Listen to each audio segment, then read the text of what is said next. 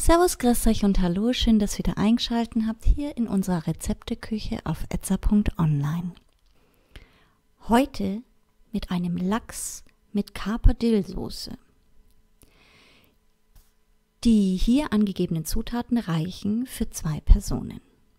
Ihr benötigt 400 Gramm Lachsfilets, Butterschmalz oder neutrales Öl, 500 Gramm Gewürzgurken in kleinen Würfeln, einen Esslöffel Kapern, eine Knoblauchzehe, 100 Milliliter Gemüsebrühe, 100 Milliliter Sahne, einen Esslöffel Dillspilzen und zu guter Letzt Pfeffer, Salz und etwas Zucker.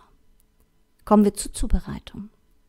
Als erstes den Lachs eventuell entgräten und in zwei Stücke schneiden, mit Salz und Pfeffer würzen und im Fett circa fünf Minuten braten. Dann wenden und zwei Minuten weiter braten, herausnehmen und warm stellen.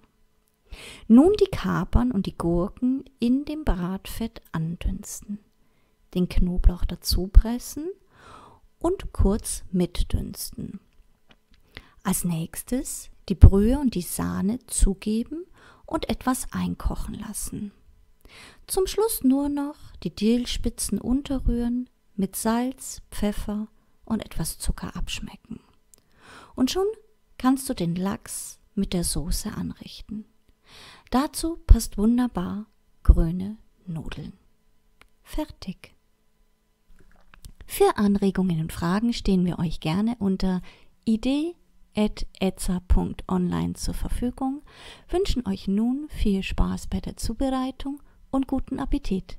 Euer etza.online Team.